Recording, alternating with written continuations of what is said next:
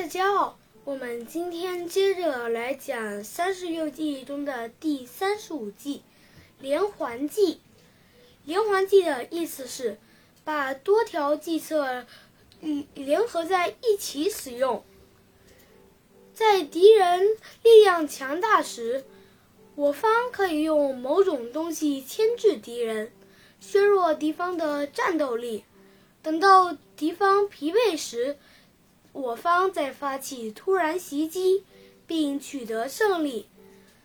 他的典故是这样子的：南宋时期的将领毕在玉曾多次和金兵对抗，由于金兵十分强悍，大多数是以勇猛的骑兵为首，所以毕在玉经常使用连环计策。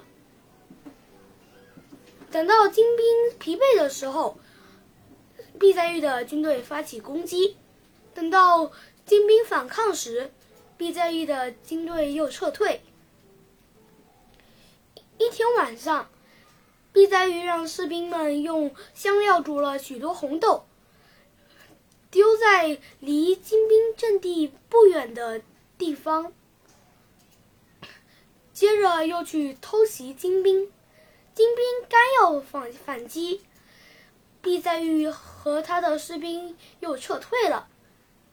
金兵十分生气。金国的将军说：“那好，我们就乘胜追击，把毕在玉的军队全部打败。”于是，金国将将军带着金兵去追毕在玉的军队。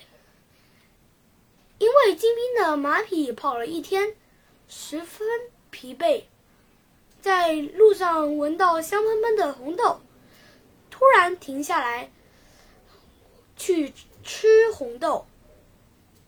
就算金兵用鞭子抽，马也不会起来，这让金兵十分苦恼。